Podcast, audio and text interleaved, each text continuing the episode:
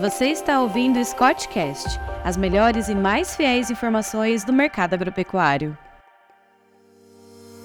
Olá a todos, Felipe Fabre, zootecnista e analista de mercado aqui da Scott Consultoria, e hoje vamos trazer um breve resumo do mercado do boi em maio de 2023 e expectativas para esse mês de junho que começa nessa semana. Primeiramente, o mercado do boi foi marcado por forte depreciação, um mercado praticamente sangrento ao redor de todas as praças pecuárias do Brasil, e os motivos que levaram a isso são alguns que nós já, vem, já viemos comentando aí, comentando aí há algum tempo.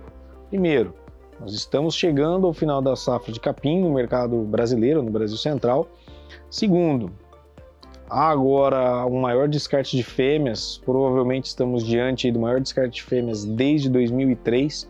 Se a gente for levar em consideração a retenção observada em 2021, o comportamento para esse ano é de um forte descarte de matrizes chegando ao mercado. E, por fim, nós temos um mercado ainda bem cambaleante, uma demanda no mercado internacional e no mercado doméstico que ainda vem bem compassada, que ainda tem trabalhado de maneira bem fraca levando em consideração os anos de máximas aí para o mercado pecuário. Por falar em demanda, vamos falar um pouquinho agora de exportação. O mês de maio foi marcado por recorde com relação a volume da carne bovina exportada pelo mercado brasileiro. Nós tivemos aí uma retomada do mercado chinês já é, consolidado em termos de volumes com relação às suas compras, mas em contrapartida o preço pago pela tonelada da carne bovina exportada cedeu quase 20% no comparativo anual. Então, isso mostra para nós um, um forte é, desinteresse por parte da indústria exportadora em pagar um ágio aí pelo bovino terminado aqui no mercado brasileiro. Então, esse é um dos fatores que acabou levando a isso, além da própria oferta maior que veio acompanhando o mercado. Quando a gente fala é, no aspecto de demanda interna, a gente vê o mercado atacadista de carne com osso repassando aí as quedas na roupa do boi gordo, com uma demanda bem enfraquecida ainda no mercado varejista. É, o atacado com osso fechou o mês de maio com queda nas suas cotações, tanto para o boi inteiro quanto para o boi castrado. Isso demonstra aí que há espaço para nos próximos dias o preço da carne bovina no mercado varejista cair.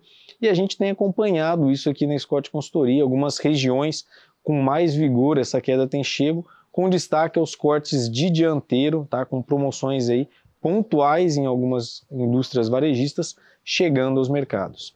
Em curto prazo, tá? olhando para essa primeira semana do mês de junho, o que, que a gente deve esperar? Uma semana mais curta, tem feriado nacional no meio do caminho, mas é também marcada pelo recebimento dos salários de boa parte da massa trabalhadora aqui no nosso país.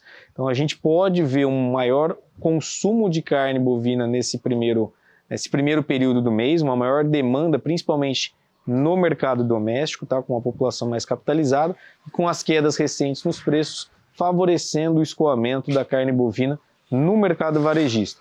Com isso, não seria de se estranhar se, a partir da segunda semana do mês de junho, altas pontuais no atacado de carne com osso viessem a ocorrer. Tá? Vai depender de como os estoques no varejo forem enxugados aí ao longo dessa semana.